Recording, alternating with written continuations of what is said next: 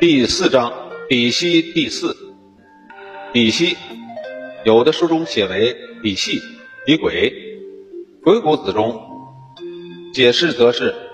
息者下也，下者见也，见者成大器也。息也就是容器的裂缝、缝隙，事物的薄弱之处。引申出来，则是指对方存在的弱点、危险、危机、矛盾。抵是指抵挡、堵塞、维系；抵息就是指堵塞漏洞、消除矛盾的意思。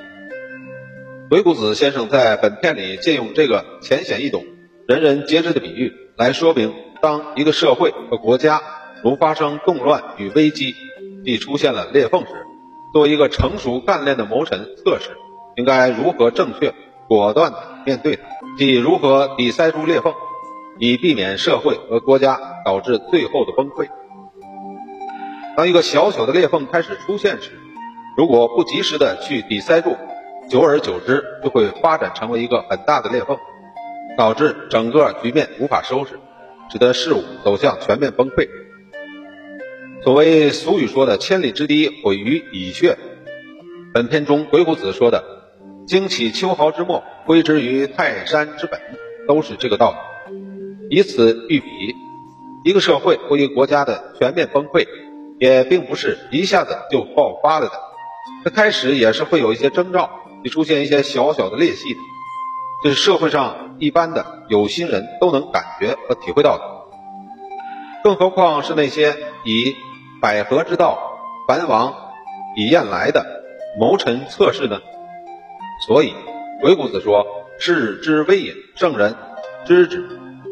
以高明的谋臣之士，独保其用，因话说事，通达计谋，以时细微。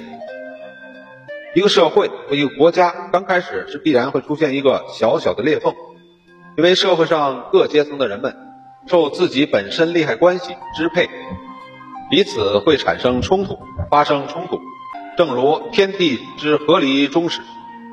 必有嬉戏一样，一个聪明的谋臣是不可不予以认真的考虑审查的。当一个社会或一个国家开始出现裂缝时，也正是谋臣测试、考虑采用比息之术大显身手之日。比息之理有如下五种，即可抵而塞，可抵而却，可抵而息，可抵而密。